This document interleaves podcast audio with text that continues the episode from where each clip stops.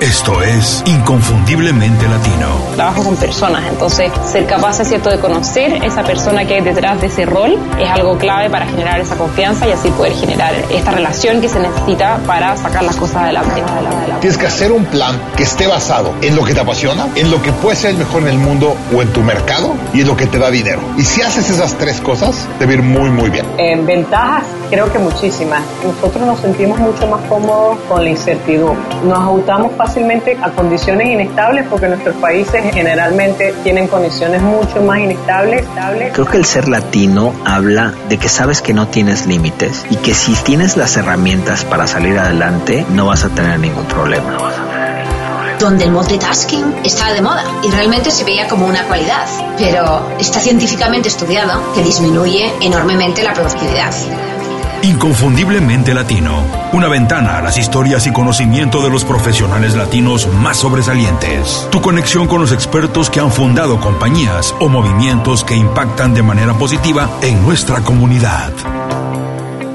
Hola, antes de empezar quiero agradecerles por descargar este episodio. Les recuerdo que pueden enviarnos comentarios, ideas y sugerencias a info.icelatino.com y para contribuir positivamente a la comunidad inconfundiblemente latino pueden ir a Apple Podcast y hacernos una reseña con 5 estrellas. Gracias. Hola, bienvenidos otra vez a Inconfundiblemente Latino. Soy Julio Muñiz. Gracias por escuchar este episodio. Mi invitada de hoy es Mijal Iabstrebner, periodista y emprendedora. Mijal es cofundadora y directora de Sembra Media, una organización sin fines de lucro desde la cual se apoya con capacitación herramientas y conexiones a emprendedores periodísticos. Además, dirige su empresa de consultoría y es profesora de periodismo emprendedor.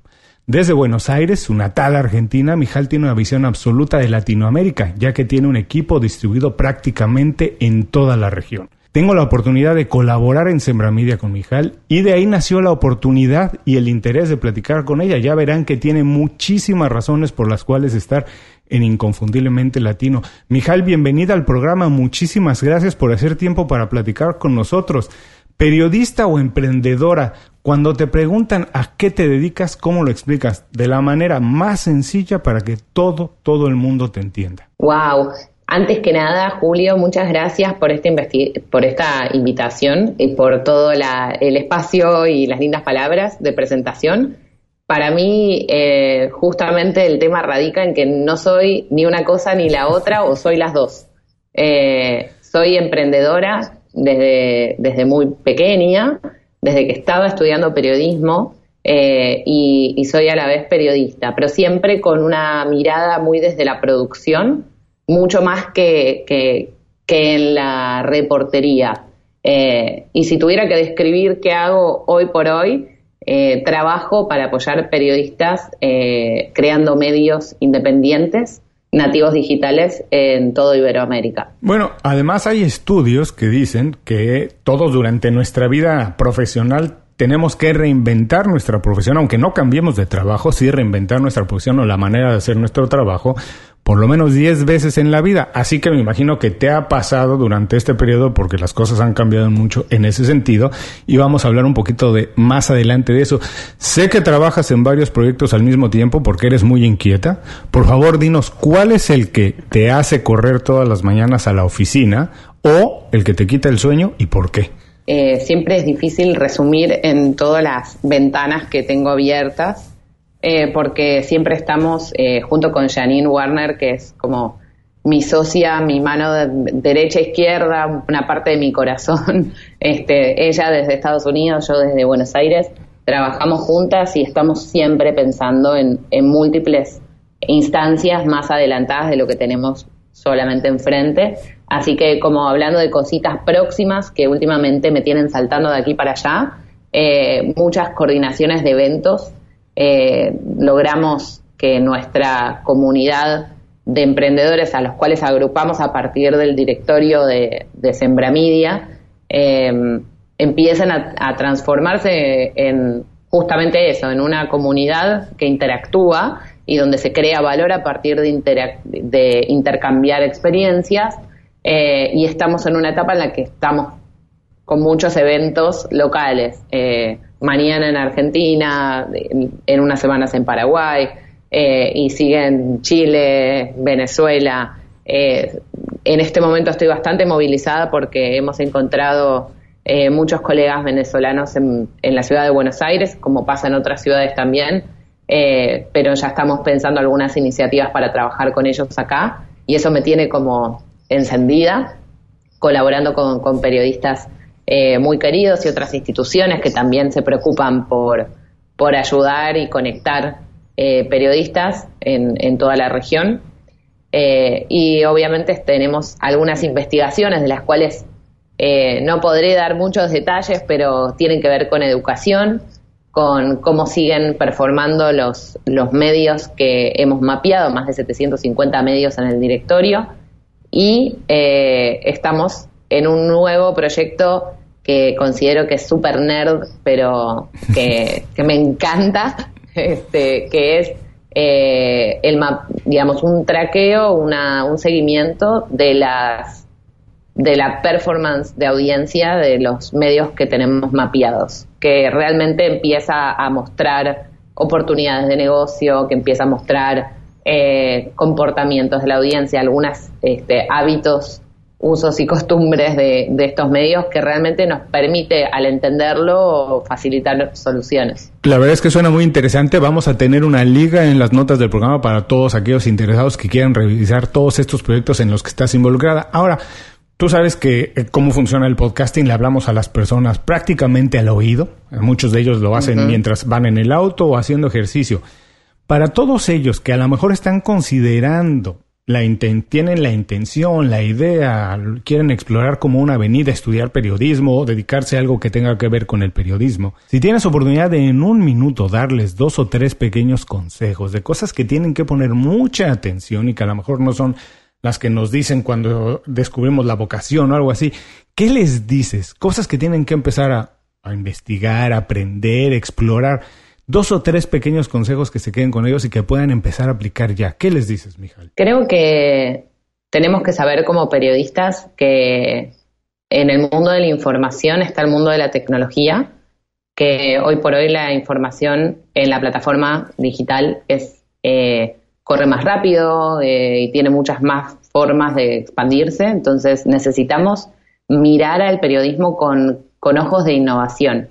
Eh, tener ambiciones en periodismo no está mal y a los periodistas nos cuesta un poco mirarlo con, ojos de negocio, con ojos de innovación, animarnos a ir eh, por lo no tradicional, ser rupturistas en el periodismo. Creo que eso es algo para tener presente para, para desprejuiciarse de lo que creemos que tiene que ser el periodismo. Ah, me encanta porque además que cree que eso no tiene, no es exclusivo del periodismo. La verdad es que son cosas que tiene que practicar cualquier profesional. O sea, prácticamente en cualquier industria son cosas que cualquier profesional tiene que poner en práctica. Ahora, tú dijiste que desde muy pequeña eres emprendedora y después hiciste la carrera de periodismo. ¿Cómo encontraste tu vocación? No es fácil. Hay personas que les toma dos, tres, cuatro intentos, porque la verdad es que cuando tenemos que decidir a qué nos vamos a dedicar el resto de la vida, somos muy jóvenes. ¿Cómo hiciste para encontrar tu vocación? Y si también puedes dar uno o dos pequeños consejos para que la gente encuentre la suya. Em, yo antes de estudiar periodismo estudié cine. Mm. Eh, y una de las cosas que me resultó como que le sacó todo el, velo sexy que tiene el, cine fue que em, no había una industria muy inclusiva.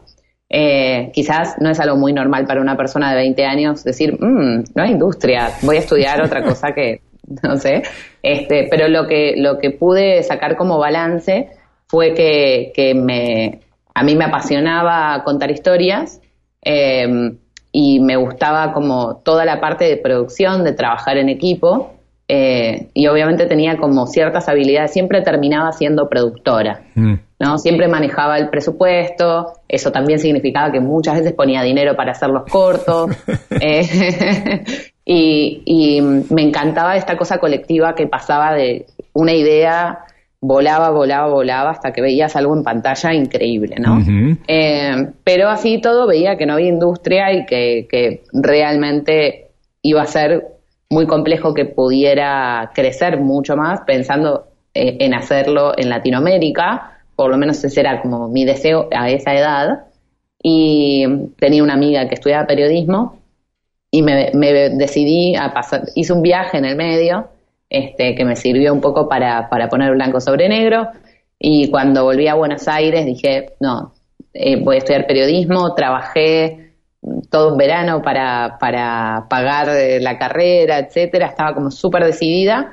Y cuando entré a la carrera de periodismo, como ya había estudiado otra cosa y quizás era un poquito más grande que mis compañeros, eh, empecé a, me, me, dio como cierta ansiedad de que no se termine la carrera sin que yo, este, me dio cierta, yo diría, me dio un montón de ansiedad por que no me pasara lo mismo, ¿no? Que, que no terminara no tenían, no encontrando un espacio donde trabajar de lo que me gustaba.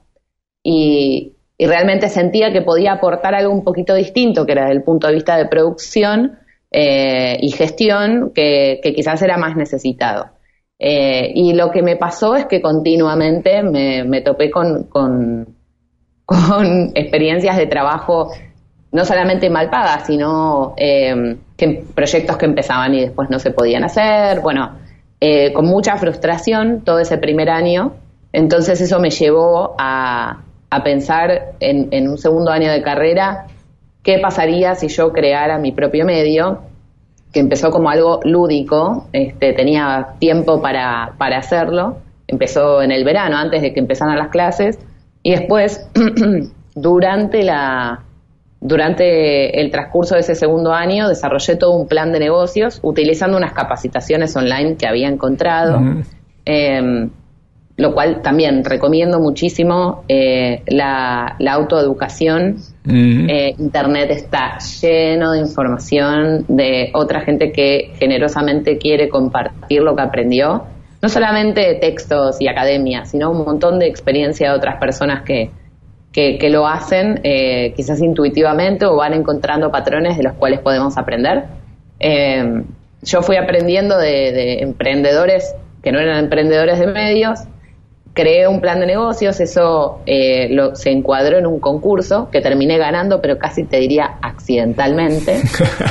no creo. Entonces, realmente nunca había pensado en ganar un premio porque no me no, decía este emprendedurismo, no vinculaba, que creo que es lo que le pasa a muchos, no vinculaba esta idea de emprendedurismo con periodismo. O sea, no me parecía, justamente para mí lo que había que probar con ese plan de negocios era que fuera viable. Y para poder hacer ese plan de negocios, en el camino fui arrastrando amigos de no solamente periodistas, sino amigos diseñadores, eh, gente que tenía conocimientos de administración de empresas, eh, que creo que también es una clave, trabajar con gente que no hace exactamente lo mismo que vos y que tiene otros conocimientos.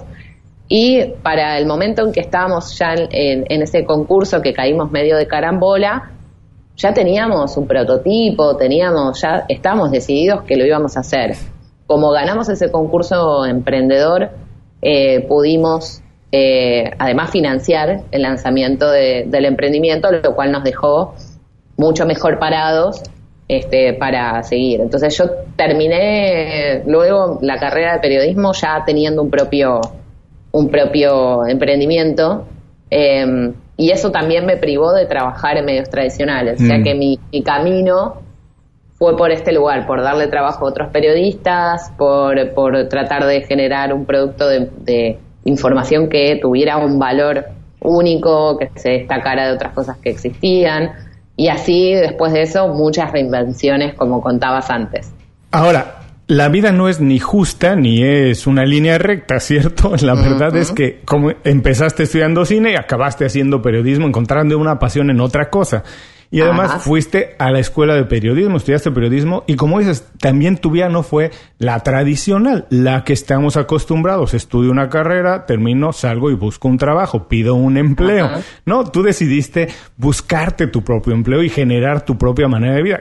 realmente lo que estabas generando era casi un estilo de vida, no necesariamente un trabajo. Completamente. De hecho, o sea, creo que me ayudó muchísimo que era tan chica eh, cuando lanzamos la revista yo creo que no había cumplido 23 años eh, y ya tenía, tenía empleadas 20 personas. Ah. Eh, y creo que ser chica, digamos, ser joven e inconsciente ayudó muchísimo a, animarme, ¿no? Después obviamente tuve muchis me cometí muchísimos errores, hice muchísimas cosas mal. Creo que casi todas las cosas que uno podía hacer mal las hice mal, pero fui aprendiendo. y la posibilidad de ser joven y, reconstruirse, eh, creo que em, te brinda como mucha resiliencia para, para después, ¿no? Para el resto de, de, tu vida. Em, creo que aprendí muchísimo a, a trabajar en equipo, que es algo que siempre me interesó, pero que realmente eh, cuando depende el trabajo del resto de, de, que hagas las cosas bien y uno se equivoca porque es un ser humano, realmente tomas conciencia de cuál es el impacto que uno tiene como líder en los otros, eh, cómo aprender a escuchar a un equipo, por qué eh, las diferentes responsabilidades pesan de distinta manera en cada uno. Todo ese tipo de aprendizajes para mí fueron, eh, fueron como una segunda universidad. Sí, la verdad, porque cuando uno acaba la carrera, que acaba de terminar su educación, digamos, convencional, hasta que entras al campo laboral te das cuenta lo poco realmente que uno aprendió durante los años de estudio, ¿cierto? Y como dices, una clave es el auto, la autoeducación, el autoaprendizaje. Yo creo que eh, hay, perdóname que te interrumpa, creo que hay espacios en los que hay lugares universitarios que están buenísimos, eh, que, creo que hacen un buen trabajo en, ser interdisciplinarios. Hay carreras que están muy bien planteadas, pero creo que tiene que ver con el, estado, digamos, eh, el mindset de, la persona. Y yo creo que a mí me desesperanzaba muchísimo ver lo que estaba pasando en las redacciones tradicionales, me, me preocupaba eh, tener una vocación que, no encontrara su mercado, entonces sentí que tenía que hacer algo al respecto. Después hay otras personas que quizás lo luchan desde otro lugar, que no está mal, eh, pero, pero esta fue como, ese fue mi recurso salvavidas, digamos. Sí, por supuesto, yo también estoy de acuerdo contigo que no está mal, porque hay muchísimas maneras de llegar al mismo fin, ¿cierto? Si yo quiero ir de aquí hoy a Buenos Aires, puedo irme de mil maneras, toda, y voy a llegar. Algunas son más rápidas, unas son más arriesgadas, en fin, pero depende mucho de disfrutar precisamente el camino, como uno quiera disfrutarlo. Ahora, por todo lo que nos explicas, nos platicas, entendemos que no has sido, que no has seguido tú los patrones convencionales, que siempre más bien te has atrevido, ya sea o por eh, necesidad o porque de verdad también uno lo lleva a veces en el gen, ¿no? En la necesidad de buscar un reto distinto. Pero de ese punto en el que estás, en que casi te ves obligada a lanzar un producto, una revista o lo que sea, hay mucha gente que está ahí, no necesariamente a través de tu vía. Hay gente que ya tiene muchos años de experiencia, grupos grandes con dinero detrás, que lanzan proyectos así. Entonces estás en un medio muy competido. ¿Qué decidiste tú para decir, aquí hay un espacio, aquí es donde nosotros nos vamos a colocar, adiendo donde voy a colocar mi proyecto y así es como le voy a dar la oportunidad de volar, de tener vida. ¿Qué hiciste distinto? ¿Cómo dijiste, así es como vamos a enfrentar el reto? Yo creo que es algo que hice de vuelta, con mucha inconsciencia, eh, pero mucha intuición también, que hoy por hoy creo que lo tenemos más claro los periodistas. Escuché una necesidad concreta.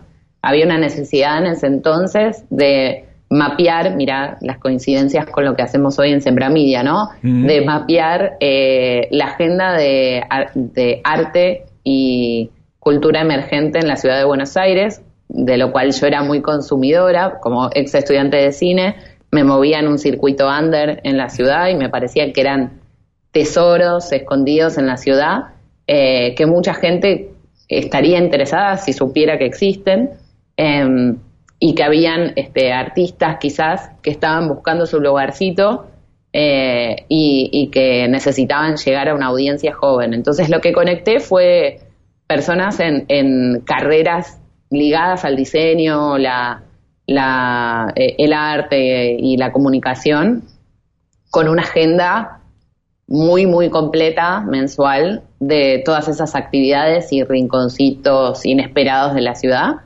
Y eh, eso funcionó, básicamente porque había, ese problema existía eh, y, se necesitaba esa solución, pero con, con, total inocencia. Lo mío fue, fue inconsciente, honestamente. Creo que Hoy por hoy somos más conscientes y tenemos más herramientas para escuchar los problemas de la audiencia y para y de esa manera construir soluciones. Em, pero en ese entonces, como periodistas, eh, no, no estábamos tan educados para resolver eh, o dar servicios a, comunidades. Estábamos más seteados o más preparados para informar, ¿no? Como tratar de explicar qué es lo que está pasando con la economía, con determinadas notas o noticias.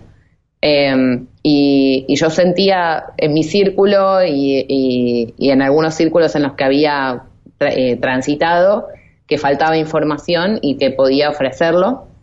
Y de ahí surgió, bueno, una empresa, digamos. Bueno, como dicen, bendita ignorancia. Como digas, un poco sin saber, afrontaste el reto y lo que sí, yo creo que tenías desde entonces una capacidad amplia de ver que había una necesidad y que a partir de ella, de servir a esa audiencia, tú podías generar algo y no viceversa, no generar primero el producto y después buscar una audiencia, que cuesta muchísimo más trabajo así cualquier producto en el mercado que sea, en cualquier industria, es mucho más fácil primero ubicar una audiencia, ubicar una necesidad y después generar un producto para ellos. Y es mucho más fácil atraerlos a eso que intentar empujar un producto a quien no sabe que lo necesita.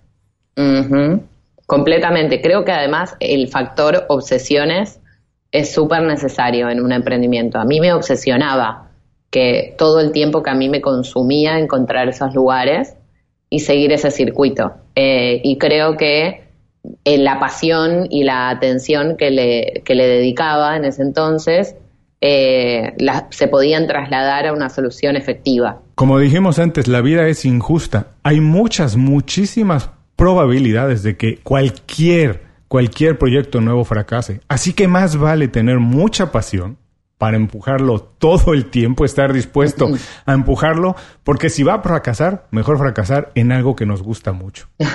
Completamente. Que pasar el tiempo haciendo algo que no nos gusta y que de cualquier manera fracase. No se despeguen. En unos poquitos segundos regresamos con mi plática con Mijal. Platica con nosotros en Facebook, Twitter o Instagram. Búscanos como IC Latino. Sé parte de la comunidad. Continuamos. Gracias por seguir con nosotros. Estoy platicando con Mijal y Abstrebner. Mijal, desde que empezaste a trabajar, nos contaste que por ahí a los 22, 23 años ya tenías el proyecto de la revista y te habías convertido por X, Y o Z razón jefa. Tenías un staff de 40 personas ahí. Pero desde ese momento los roles han cambiado mucho. El rol de jefe, el de empleado, colaborador, mm.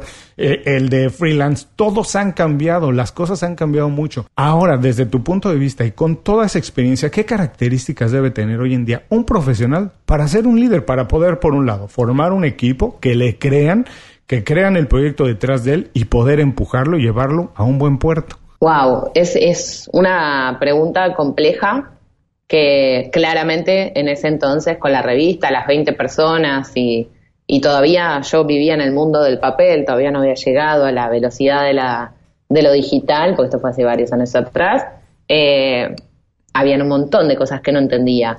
Hoy por hoy, que, trabajo con un equipo, como contabas al principio de nuestra charla, eh, más de 26 personas, todas virtuales eh, y, digamos, eh, con distintas áreas de especialización, distintas edades, distintos países, distintas zonas horarias. realmente he tenido que, formarme y, y, darle mucho este, espacio a pensar en, cómo manejar un equipo y, ser un líder efectivo. Eh, en mi caso yo no estoy sola, pero sí, digamos, comparto este rol con Janine en, distintos, este, distintas áreas y distintos temas que cada una lidera con el equipo. Creo que una de las cosas que aprendí con el tiempo es que para, para poder ser eh, un profesional líder en lo que sea, en un área o en, o en una empresa, eh, es importante saber bancarse ser uno mismo. Es decir, eh, poder ser uno mismo, ser genuino frente al equipo. Eh, requiere mucho orden, requiere saber priorizar y sobre todo saber escuchar a las otras personas. Eh, y cuando digo escuchar me refiero a, de vuelta, y esto tiene que ver con, lo que hablamos en el blog anterior de poder escuchar una necesidad, creo que también tiene que ver con poder escuchar distintos tonos de voz y, leer algunos hipertextos en, en, las conversaciones con las personas. Indagar en, los intereses. Creo que liderar es un trabajo más que nada de escuchar un equipo y de ser completamente claro sobre dónde están las autonomías de cada uno, qué estamos buscando lograr como, como grupo, eh, que está bien equivocarnos, digamos, alguna serie de valores. Creo que claridad ayuda muchísimo, claridad y orden, pero sobre todo escuchar a los demás. Sabes que me gusta mucho tu respuesta y nunca antes lo había oído y estoy completamente de acuerdo que abriste diciendo que te dabas tiempo para pensar. Es importantísimo darse tiempo para pensar porque vivimos hoy tan deprisa. Y bueno, me mm. imagino tú con equipo, como dices, en muchísimos usos horarios debes tener el, el, inbox lleno todo el tiempo buscándote porque cuando tú te estás yendo a dormir, una parte de tu equipo está empezando a trabajar y después a la inversa, me imagino que debe ser muy difícil. Pero esa parte de darse tiempo para pensar, casi nunca lo hacemos. Y me acuerdo mucho del libro de las eh, siete hábitos de las personas más productivas, que hay una parte que dice que el tiempo, mucho tiempo te lo pasa, se lo pasa uno afilando el hacha. Es la parte más importante. Para poder cortar el árbol, puedes llegar con un palo que no tiene filo y golpear el árbol y estarlo golpeando durante horas. Si te das un pequeño tiempo para sacarle filo al hacha, lo vas a hacer mucho más rápido. Es ese tiempo, el tiempo de pensar, de decir, paro la bola antes de ver a dónde la voy a patear. De verdad que es prácticamente como en el fútbol, el, jugador que tiene el talento de detener el balón y saber cómo organizamos a partir de ahora, cómo vamos a ir hacia adelante, son los más talentosos. Así que de verdad, esa parte de la respuesta me encantó mucho. Ahora, para llegar a todo ese proceso de entendimiento, me imagino que lo viste, me imagino que tal vez lo viste en alguien, que alguien fue una guía, una inspiración o un mentor. Si es así, ¿quién fue y qué fue lo que más le aprendiste, Y yo creo que mi mamá, eh, que es durante muchos años trabajó como gerente de recursos humanos en empresas mm. eh, multinacionales y hoy por hoy es una coach certificada, eh, es coach ontológico muy destinado a trabajar con equipos, o sea, a hacer coaching ejecutivo. Mm. Mi mamá es una persona, además de muy atenta, eh, buena, es, un buen hombro y una buena oreja, eh, es esa persona que inspira confianza. Eh, y como mi mamá me, tuvo de bastante chica, a los 20 años, yo acompañé todo su desarrollo profesional, la universidad, etcétera, y crecí al lado de ella y siempre me capturó, me interesó todo lo que pasaba en su mundo laboral. Ella volvía de trabajar, se hacía un mate y me contaba y a mí me interesaba un montón eh, y era algo como que conectábamos las dos y la verdad es que aprendí muchísimo de ella, hasta el día de hoy eh, aprendo de ella. Y además honestamente tengo curiosidad eh, por, por aprender, que creo que, es una de las cosas que a veces nos cuesta reservarle espacio, pero trato de, de seguir como distintas personas que considero que agregan algo valioso, que por ahí son periodistas o por ahí no, eh, como de distintas disciplinas. Eh, obviamente Janine eh, es una fuente de inspiración enorme. realmente creo que nuestras vidas cambiaron cuando nos conocimos y ella, además de haber coincidencias increíbles de los intereses que tenemos en común, ella tiene un recorrido fascinante, un estilo de liderazgo eh, muy particular, muy amoroso, eh, que a mí realmente me inspiró y me inspira hasta el día de hoy. Y después tengo, tengo otros este, mentores que quizás este, van componiendo un gran mentor general como Jennifer Brandel de Harken, que me parece que es una persona que mira a, los eh, medios y, y, a las audiencias de una manera muy interesante que siempre me cautivó que piensa las empresas este, o los startups sociales eh, de una manera muy interesante. Eh, además tiene buen sentido del humor, de la estética, que me resulta también inspirador. Pero creo que mi mamá es como la gurú número uno, em, sobre todo en la parte de management. Bueno, si lo tuviste de esa fuente en casa, me imagino que te debe haber dejado marcada. Ahora voy a aprovechar que nos comentaste esa parte de tu mamá, porque a mí me interesa mucho siempre la parte del coaching, del mentoring, que son, tienen sus, sus diferencias, pero son muy interesantes y que en la cultura hispana, en la cultura latina, todavía no han logrado permear. Muchas veces se siente una compañía no se atreve a contratar un mentor o un coaching de fuera, porque a lo mejor se ve como que los ejecutivos son un poco débiles, como que no tienen la mm. capacidad de hacerlo.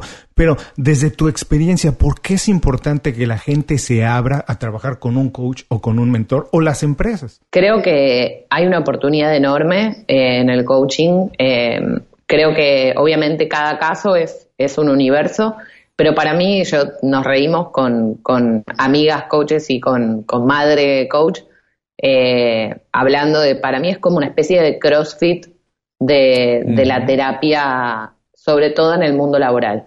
El nivel de foco que te permite hacer el coaching es este es bastante extraordinario. De hecho, yo misma lo, he consumido formalmente más allá de mi madre. Eh, y es increíble cómo el foco sobre lo que querés lograr eh, te permite avanzar en esa dirección, no importa cuáles son este, las barreras, ¿no? No importa después cuál es el camino que, que terminas haciendo. Y creo que, el coaching permite, el coaching o conversaciones con mentores, digo, creo que conversar acerca de a dónde querés llegar es darte la oportunidad de escucharte.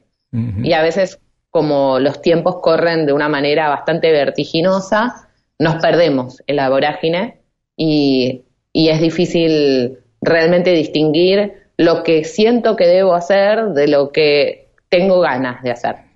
Y una manera de tener control, como se escuchará en esta conversación, a mí me interesa tener control sobre lo que estoy haciendo. Eh, realmente eh, el coaching o el mentoreo o tener un grupo con el que uno va haciendo este tipo de reflexiones ayuda muchísimo a mantenerse como lo más posible en control de decisiones profesionales, cómo decidís pasar tu tiempo, incluso de calidad de vida. Sí, por supuesto. Y además, eh, cualquier situación en la vida, cualquier problema, eh, cualquier oportunidad, nunca vamos a tener la visión completa de ello si no la compartimos con alguien más. No importa, aunque creamos que tenemos mm. todos los, como decimos los mexicanos, los pelos de la burra en la mano, creemos que ya lo sabemos todo. La verdad es que no, muchas veces con solo moverte unos centímetros a un lado, ves las cosas de manera completamente distinta. Y eso es abrirte a la oportunidad de que alguien más te diga algo que no estás viendo, que diga, ojo con esto, ponle atención a esto, ¿por qué no intentas esto?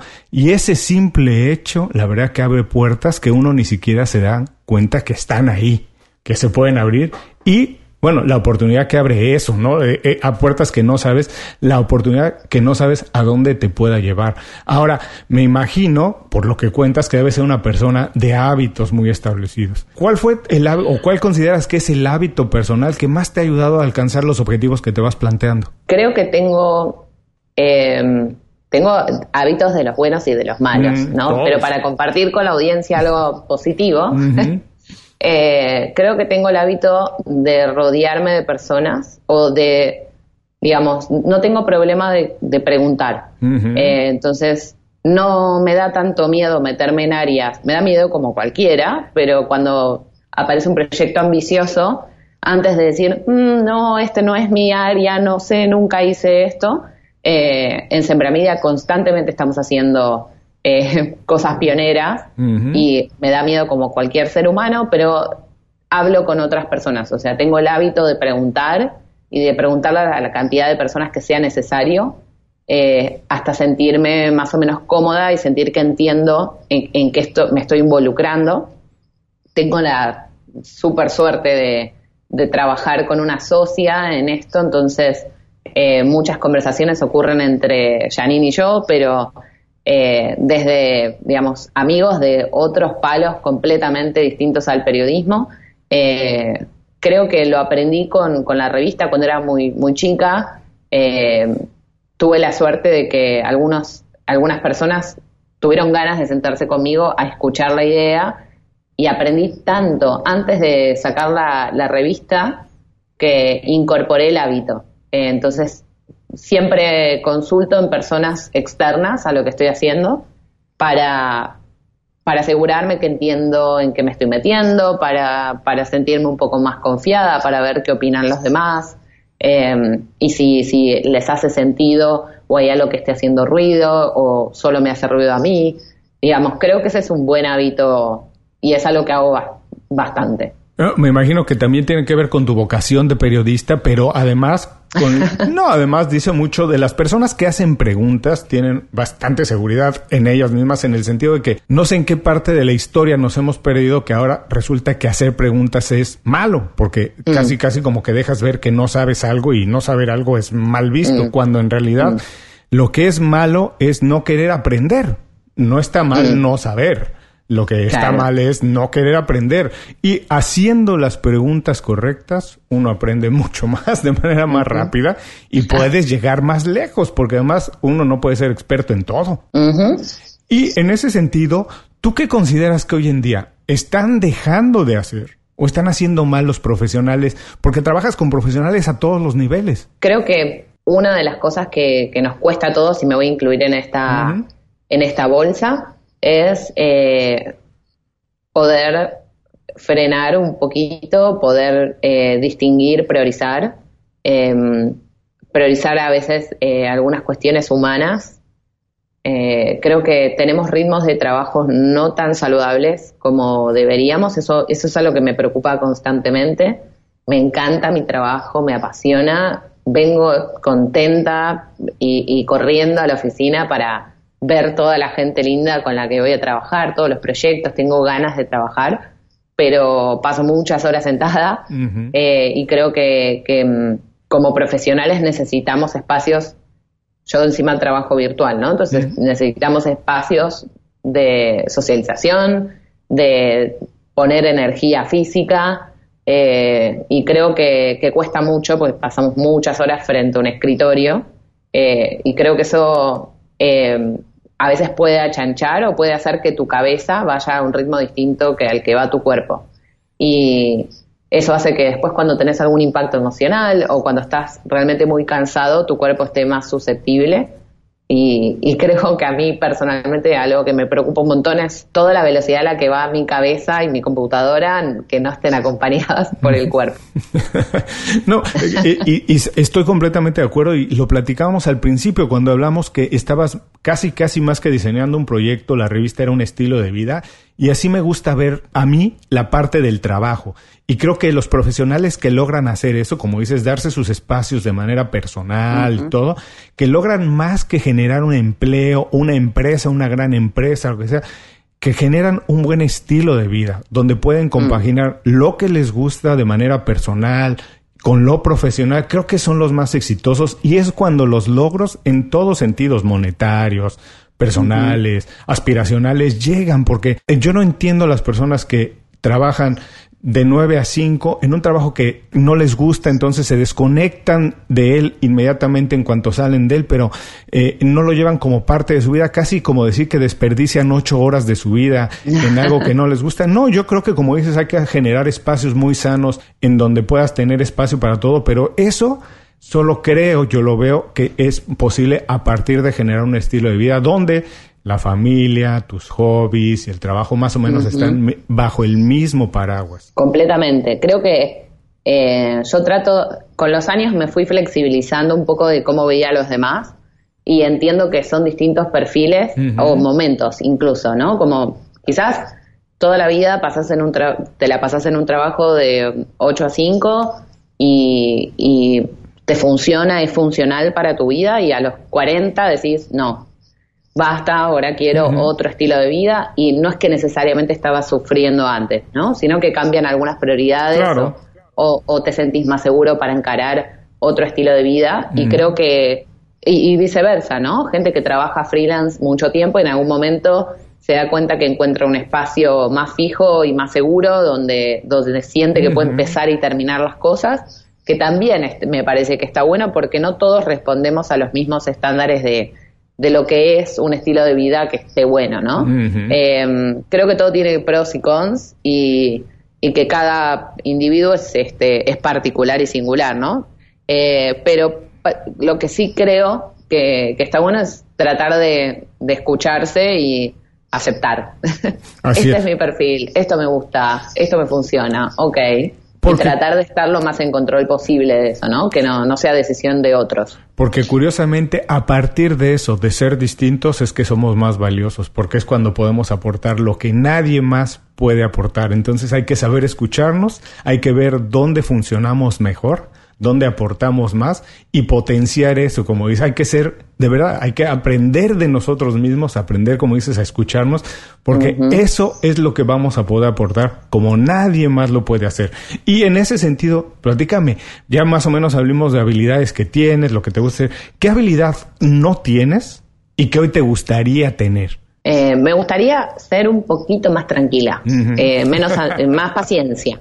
De hecho, es, un deseo, ahora que lo voy a decir, no se va a cumplir nunca, para los supersticiosos un besito, eh, que pido en todos mis cumpleaños. Quiero tener más paciencia. Eh, creo que es algo que me juega muy en contra, eh, porque no necesariamente mi ritmo es el ritmo de los otros, lo entiendo, lo racionalizo, pero, pero es algo que interfiere en, en, mi trabajo y en la vida en general, en los vínculos. la paciencia es como, creo que la admiro mucho de otros, eh, y también, obviamente, tengo para aprender habilidades. Tengo una lista eh, enorme de habilidades que me gustaría tener, técnicas, eh, por ahí no tan relacionadas con, el trabajo, sino más bien con intereses. hace dos años empecé a dibujar mm. porque tenía que, que, encontrar un hobby, porque mi trabajo era mi hobby y eso no era algo saludable. Y no sabía cuál era mi hobby me costó, me costó hasta que encontré que el dibujo era, era algo que me, me ponía en cero y me conectaba con otras cosas. Lo empecé a practicar y sé que necesito muchísimas más habilidades este, técnicas, así que ahí me encantaría, esto se va un poco de guion, pero me encantaría tener más habilidades ahí. Bueno, seguramente que las vas a tener. Y hablando de la paciencia, no se despeguen, espérenos nada más 15 segundos y regresamos con más de la plática con Mijal. Visita www.icelatino.com. Inscríbete a nuestro boletín gratuito y recibe información y herramientas para impulsar tu carrera o negocio. Continuamos. Gracias por seguir escuchándonos. Estoy platicando con Mijal y Abstrebner. Mijal, estamos entrando a la última parte de la entrevista. Aquí la idea es compartir cualquier secreto, habilidad que nos pueda ayudar a trabajar de manera más inteligente o productiva o que nos ayude a balancear un poquito más la vida. Y en ese sentido yo sé que eres muy buena en esto. Cuéntanos si tienes, si puedes, algunos secretos para tener una buena red de contactos. ¿Cómo hacemos para tener una red de contactos sólida con la cual podamos más adelante colaborar? Creo que lo más genuino, eh, uno establece el contacto más duradero y saludable es, ¿no? Para empezar, en algún lado uno tiene que empezar. Creo que el camino del fan es muy efectivo. No, no como para escribir cartas de amor tipo a Luis Miguel, sino seguir un proyecto que realmente te apasiona y te interesa y estar informado sobre eso para después escribirle a las personas que se encargan preguntando, queriendo aprender, queriendo colaborar, ofreciendo tu tiempo, creo que es una manera de empezar a tejer una red de contactos. Eh, obviamente que eh, luego, digamos, esto se complejiza y uno da y, toma. Eh, para mí hay una clave que es ser generoso, ser generoso con el tiempo, ser generoso con lo que uno tiene para aportar, ser generoso con escuchar a los demás, que es una constante de esta conversación. pero creo que básicamente eh, relacionarse desde un, saber, como nos enseñaron en, las carreras de periodismo, preguntar desde un saber eh, te, da credibilidad ante los ojos del otro y creo que eso, eso es clave. Si van a escribir, si están pensando en escribirle a alguien para pedir un trabajo o para pedir que le comparta información, plantéense qué tienen para ofrecer y plantéense si saben realmente en profundidad quién es esa persona, qué le apasiona, qué está haciendo.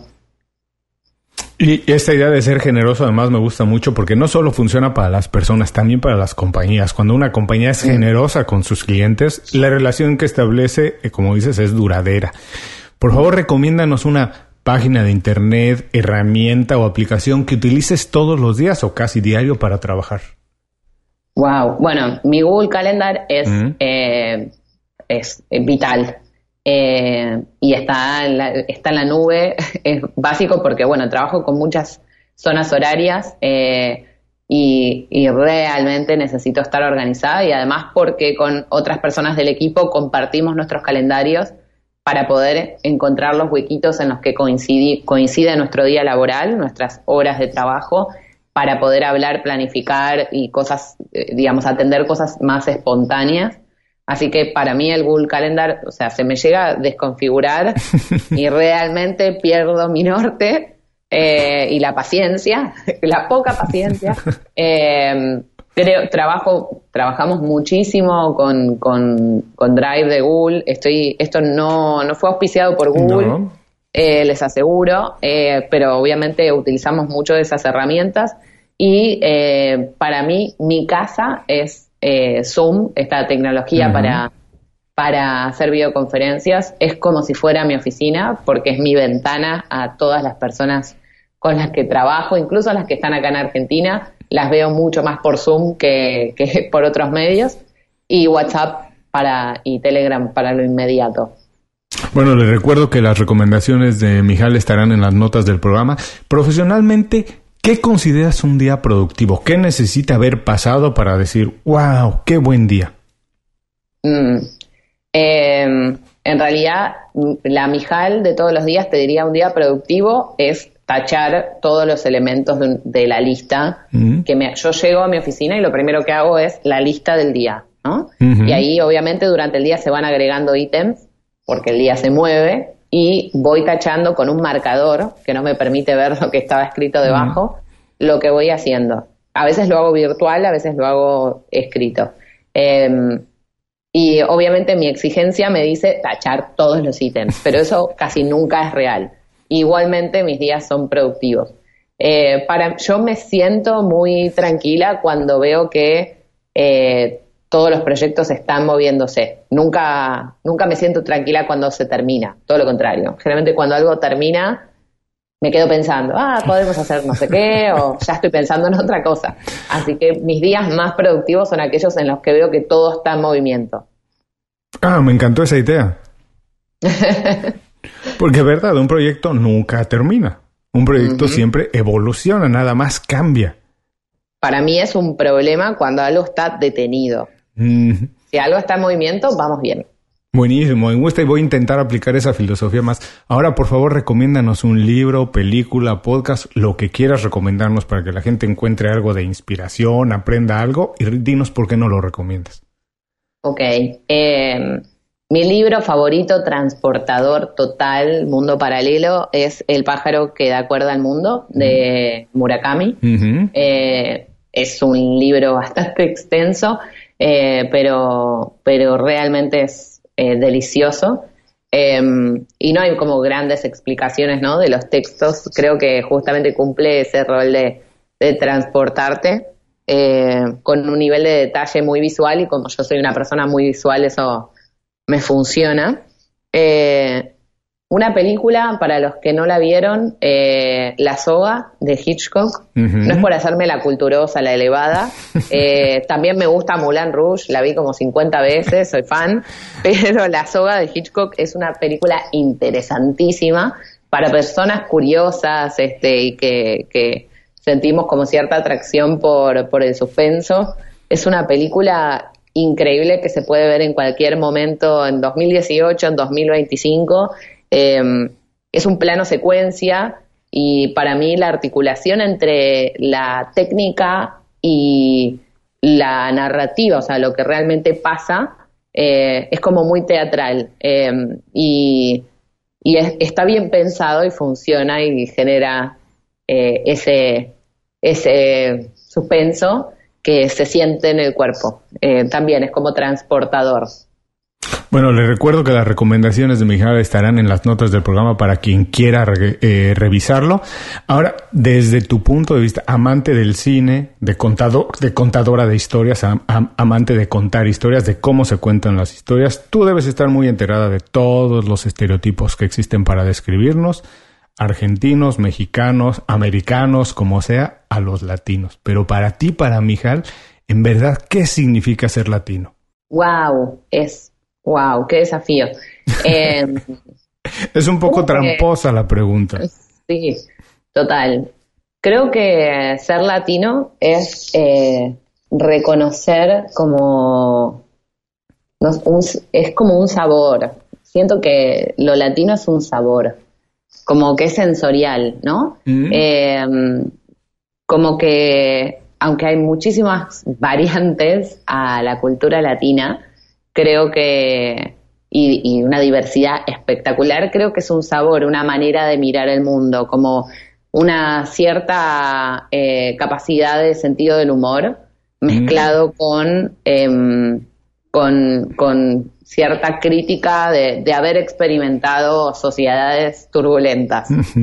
Me encantó porque además nunca nadie también me había dicho esta que tiene que ver y tiene todo el sentido. La verdad que sí, que hay cosas que en las que somos completamente distintos, pero siempre hay por ahí un toque de sentido del humor que nos ayuda a darle la vuelta, como dices, a situaciones eh, cuando menos eh, desafortunadas en todos nuestros países. Entonces, no estoy completamente de acuerdo y como nos arrancaste una sonrisa con eso, nos vamos a quedar con ello por el resto del día. Pero por favor, por último, danos un buen consejo para irnos con él y cuál es la manera más fácil de ponernos en contacto contigo, Mijal. Genial. Bueno, un consejo eh, escucharse más uno y escuchar a otros. Eh, vivimos en una era digital acelerada, eh, pero somos seres humanos, a no confundir, y necesitamos mucha humildad para aprender constantemente. Creo que es importante vernos en este mundo revolucionado por el feminismo, también pensar en el lugar que ocupamos las mujeres. como mujer líder, sé que es algo que se está transformando entonces, a las chicas especialmente les digo, eh, creo que anímense, eh, nos cuesta mucho hablar, decir nuestras ideas eh, y no sentirnos mal o que podría haber sido mejor. anímense, no pasa nada, no, no nos podemos morir de estar equivocadas, así que está buenísimo participar de lo que sea. las vías para comunicarse conmigo son, estoy en Facebook, en Twitter y en LinkedIn. Mis usuarios siempre son Mig Ebner, o sea, las primeras tres letras de mi nombre y las últimas de mi apellido, Ebner con B larga, eh, y con ese mismo usuario estoy en todos lados. Bueno, también les recuerdo para quien quiera consultarlo, estará en las notas del programa todas las enlaces a las redes sociales de Mijal. Mijal, de verdad, muchísimas gracias por darnos tiempo para platicar, compartir con nosotros consejos, secretas, anécdotas, experiencias, todo de verdad. Un abrazo muy grande. Espero muy pronto verte y dártelo personalmente con una cerveza en la mano. Muchas gracias. Sumo las redes de Sembramidia, que importante para ver todo lo que aprendemos como emprendedores, arroba sembramedia, sembra media en español. Eh, y Julio, gracias, espectacular esta conversación, me voy reflexionando, así que espero ese abrazo en persona. Espero que nos veamos muy pronto y con esto damos por terminado la entrevista con Mijal. Espero que la hayan disfrutado tanto como yo. Si es así, si encuentran algo de valor en ella, por favor compártanlo con las personas que ustedes consideran que puede ser importante para ellos esta información. Si no lo han hecho, les recuerdo que pueden suscribirse al podcast en cualquiera de las plataformas que utilicen para escuchar podcast y así van a recibir todos los episodios en el momento en que son publicados. También si no lo han hecho, les recuerdo visitar icelatino.com. Ahí podrán revisar todas las recomendaciones, todas las entrevistas, así como los consejos de Mijal, además de muchísimos programas y recursos para su beneficio. Hasta muy pronto, muchas gracias. Inconfundiblemente Latino es una producción de Unofficial Media. Visítanos en www.icelatino.com para trabajar con nosotros. Impulsa tu carrera profesional o tu negocio con nuestras estrategias. Gracias por escuchar el episodio de hoy. Les recuerdo que pueden consultar la transcripción completa de la entrevista, la manera más fácil de contactar a nuestro invitado, así como los enlaces a sus herramientas y recomendaciones en www.icelatino.com.